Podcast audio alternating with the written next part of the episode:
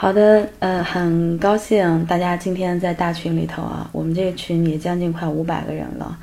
我们今天来上一堂关于正确聊天才能展示高价值的微课。我是夏涵，嗓子没好利索，大家多担待。那么我们的课程现在开始。为什么会想要做这样一堂课呢？因为，嗯，不止一次听姑娘们有跟我聊到过。在刚刚建立联系的人，呃里头的话呢，启动聊天模式的这个过程当中，很多人都不知道该怎么样去聊，尤其是网聊，连面儿都没见过，对他的情况一无所知，更是不知道该怎么样去找话题了。再一个，我过去有做情感顾问，不管是男方还是女方，给我统统都有这样的一个抱怨。只要一聊天，最喜欢干的事儿就是不断的提一些毫无营养的问题，搞得跟查户口似的。比方说吧，就会有人问你是哪里人呀？对方回答陕西，接着问陕西哪里的呀？对方又回答宝鸡，接着还穷追不舍的问宝鸡哪里的啊？直接对方就无语了。还有一些姑娘呢，比较严肃哈。用那种特别严肃的，然后也会让人觉着很有心理压力的各种暗示去警告对方。我跟你说啊，非礼勿视，非礼勿听，非礼勿动啊！要不然我断条胳膊给你看看，你信不信？嗯，我可是正经人家的好姑娘，我是来认认真真找结婚对象的。和我谈恋爱就必须得对我负责到底，不然最后娶了别人，我是要连带你祖宗八代都要骂人渣的。然后还不忘顺口问句：婚房买了吗？准备全款还是按揭？这时候想认真找结婚对象的男人们，一定是真的什么想法都没有了，只是后悔没早点全身而退。到最后，姑娘留下来陪你的，不是骗子就是孔雀。还有一些姑娘的话呢，是完全赤裸相见的，毫无美感和朦胧感，被对方带领着吃的死死的。对方无论问什么，张口就答，有的甚至会事无巨细的全部都讲到，该说的不该说的，大白话脱口而出，就唯恐怕对方不够了解自己。聊到最后的结果是，自己想表达什么不知道，自己到底了解到了对方什么也不知道。当然了，至于有一些自以为是的、高冷的、呃自傲的、习惯滥用女性性别优势的。过分索取情绪价值的，包括期待跪舔的姑娘，不在我们今天的讨论范围之内。那么，我们今天来讨论讨论，怎么样的聊天才是高价值的？那么，首先就要说到男女的沟通了。我一直认为，啊，男女之间的沟通就像打太极，一推一拉才能够斗起情绪。如果总是沟而不通的话，是没有办法催化出你们的多巴胺和肾上腺素的。而且我今天特别要强调一下，注意了，注意了，注意了，说三遍。我今天讲的全部是，呃，关系建立初期的聊天方式，这个和长期关系经营的方法是有一些不同的，一定是要区别开。其实啊，这聊天是个大话题，介于时间关系的话呢，咱们今天就讲两个点，啊，就是说聊天中的一个框架问题和态度问题。这个是关系到你自己做事的原则，你自己的观点和态度，你认为正确的和值得你去坚守的事情，做好这两点是会让你在对方的面前闪闪发光的。相信我，没错的。那么，我们先从框架开始来讲。框架呢，顾名思义，就好像你小的时候写作文，对吧？老师一开始的时候会跟我们讲，你首先要有一个题干，而且你要有一个主题思想。那么框架就好比一棵大树的树干，是你整个聊天的思路，它可以保证你一直有话可聊，也能够保护你不会说多了、错多了、跑偏了。这个属于硬件系统，应用多了你会发现它的稳定性是非常强的，到最后基本上不需要你费太多的脑子和感情，它也是属于我们做内输入的一个部分。那么说到框架的话呢，我有几点建议。首先的话，就是你的每一个问题都需要提前设计好，因为你如果不给他有一个提前的设计，以及提前做好各种对方反应的回馈的一个应答的话，你就没有办法不动声色的获取到你想要的讯息。我举个例子哈，因为我有主了，所以说实在是没有办法真实的去完成约会的这个过程。但是呢，我的工作是需要有这样的经历的。所以前段时间呢，我作为特约导师，在坏男孩民乐团队里头，给他们的学员做了一次模拟约会。然后呢，你就会发现，你面对不同的约会对象的时候，你设计的聊天框架是非常重要的。比方说，我第一个模拟约会的男孩子，他是一个八八年的男孩，打眼看过去你就知道，这男孩子情感经历不会很丰富。他上明月的课嘛，他身上的穿戴都已经经过课堂的专门的打造，呃，已经提升过了，所以信息来源很少。那么对于这个男孩子来说的话，我能够判断到的就是他的普通话很不标准，陕北的口音，而且我观察到的细节是，进到咖啡厅会很大声的喊服务员，所以我猜测可能来西安不是很久，而且这个咖啡厅应该是他第一次来。然后呢，这时候开始聊天了。我们所有的姑娘在找结婚对象的时候，信息获取主要是看重两点，你们可以问问自己。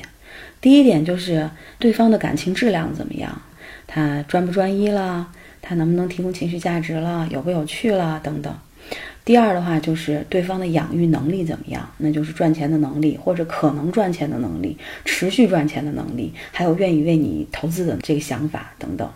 这个话题不展开说，呃，感情这块儿就是第一关，对方看上去靠不靠谱、花不花。那首先你一眼看过去，这个男孩子是很安全的，所以绝大多数姑娘她可能会从这个了解他的经济情况来入手。有的时候，我们的行为是存在于潜意识当中的。但是，如果你有一个自我觉醒的状态的话，你会发现很多有趣的情况。那么，我把它总结出来之后呢，以后你再去面对相亲对象的时候，你有了框架，你就知道你的问题就朝什么方向去延展了。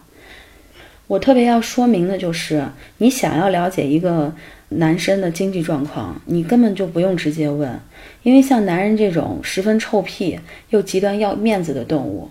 这时候，就算他是吹牛撒谎，都一点都不足为奇，所以你根本就问不出真相。嗯，只能提前设计话题。那当时呢，我就特别真诚地问：“哎，工作之余你都怎么享受时光？”注意，这是一个高价值展示。对方的回答就是：“啊，有时候做做运动呀，或者到周围去转一转。”这个时候，你就需要获取到关键词了。一听到“转转”这个词。你就知道他不属于特别忙的人，对不对？但是你知道，对于一般男人而言，他们的时间和钱是有很大关系的。那接着我又不死心，然后再次问道：“我说看你的身体挺强壮的，你平时都喜欢做运动吗？”然后呢，对方被夸了之后就特别开心，特别用力的说：“嗯，会呀，就是跑跑步、做做操什么的。”然后我又问我说：“哦。”那你知道西安哪里有不错的健身房？你可以推荐给我呀。最近我也想运动呢，我们可以一起去。这是一个释放 I O I 的技术，很多人可能不太清楚啊。这是一个释放好感的一个过程，那么也能够让对方对你们的关系产生期待，提高对方对你们关系投入的一个动力。然后呢，对方就是说：“我刚来西安，一切都不熟悉。”注意，我开始放我的第一个大招了。因为我刚开始说了，对于他的感情质量，我们一眼看过去，他挺靠谱的，应该不属于花心的类型。那么就要看他的养育能力了。我的大招肯定是往养育能力这块放。然后我当时就问我说：“哦，这样呀？那你刚来这边有没有人照顾你？房子找好了吗？”聪明的姑娘可能已经。猜到了，我想问什么了？这个时候，对方可能会给你几种回答。第一种，他可能会说：“哦，我先在朋友那里凑合一下。”他也可能会说：“我家在凤九路就有房子的。”当然，他也可能会说：“嗯，找好了，就在南山门小区。”这里我就不一一展开了。但是你知道，对于聊天来说，尤其一开始，你对于框架的设立。应对于你将最后获得的线索和信息来说，这个是非常重要的。沿着这个脉络往下聊，你就能够不动声色地得到很多你想要的信息，而且你的这个话题不会被带偏了，你也不会去说出一些不合时宜的话。因为当时去做模拟约会的时候，挺多的人，然后我就说两个反面吧。还有一个学员呢，他一上来就非常有品位的点了一个双份的意大利浓缩咖啡，而且特别绅士的也帮我点餐。我看到他戴的是万国的手表。而且他处处都在用 PUA 的各种技术，我在心里就首先评估了一下，这小伙子长得帅，经济条件应该不错，生活讲究品质，极端的懂得提供情绪价值，妥妥的一只高价值的大孔雀。那这个时候作为女性来说的话，会本能的首先了解他的情感质量，对不对？因为经济基本上在咱们这块过关了。那你的聊天框架你要注意了，你不能带着太多的赞美和崇拜。因为我在以前我有说过，一定要懂得去给对方提供情绪价值，要懂得去赞美和崇拜男方。但是这也是应对于不同类型的。后期的话，我会逐一针对性的展开不同聊天的一些建议。那么我们今天的话呢，就笼统的来说一下啊，为什么说在你的聊天框架里，你面对这样一只高价值的大孔雀，你不能有太多的这个赞美和崇拜。就是因为你们的价值悬殊在一开始已然存在了。如果这个时候你能够恰到好处的表现出自持、宠辱不惊和淡定，反而是能够提高自我价值的。所以我当时是首先笑而不语，静静的看着他，等着他说。他可能也在一开始在等着我，但是僵持了一下下之后，他可能被我盯得有些不太自在了，因为我也是。比较呃，就是有亲和力的对他笑着，笑而不语。这个时候呢，他突然就清了一下嗓子，他说：“我先做下自我介绍，我是做那个无人机的。”然后巴拉巴拉说了很多。他已经在我面前展示了很多的高价值。其实他在说这些话的时候，你要知道，他有自己内心的预期。我们每个人说出的每一句话都不会是无缘无故的，哪怕是最没有意义的玩笑，它都是有含义的。在这样的一个场景下，我估计一般的小姑娘就会顺应他的预期啊，她可能会说：“哇，好酷呀！”等等等等。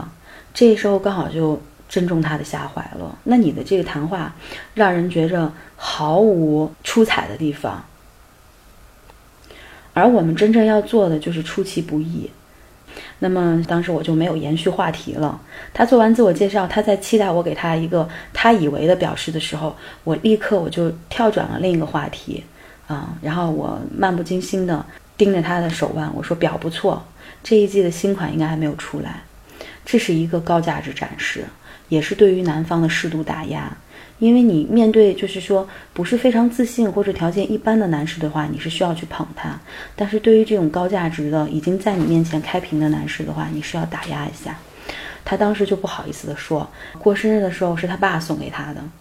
注意了，这个时候我开始放第一个大招，我问他：“你收到过最走心的礼物是什么啊？”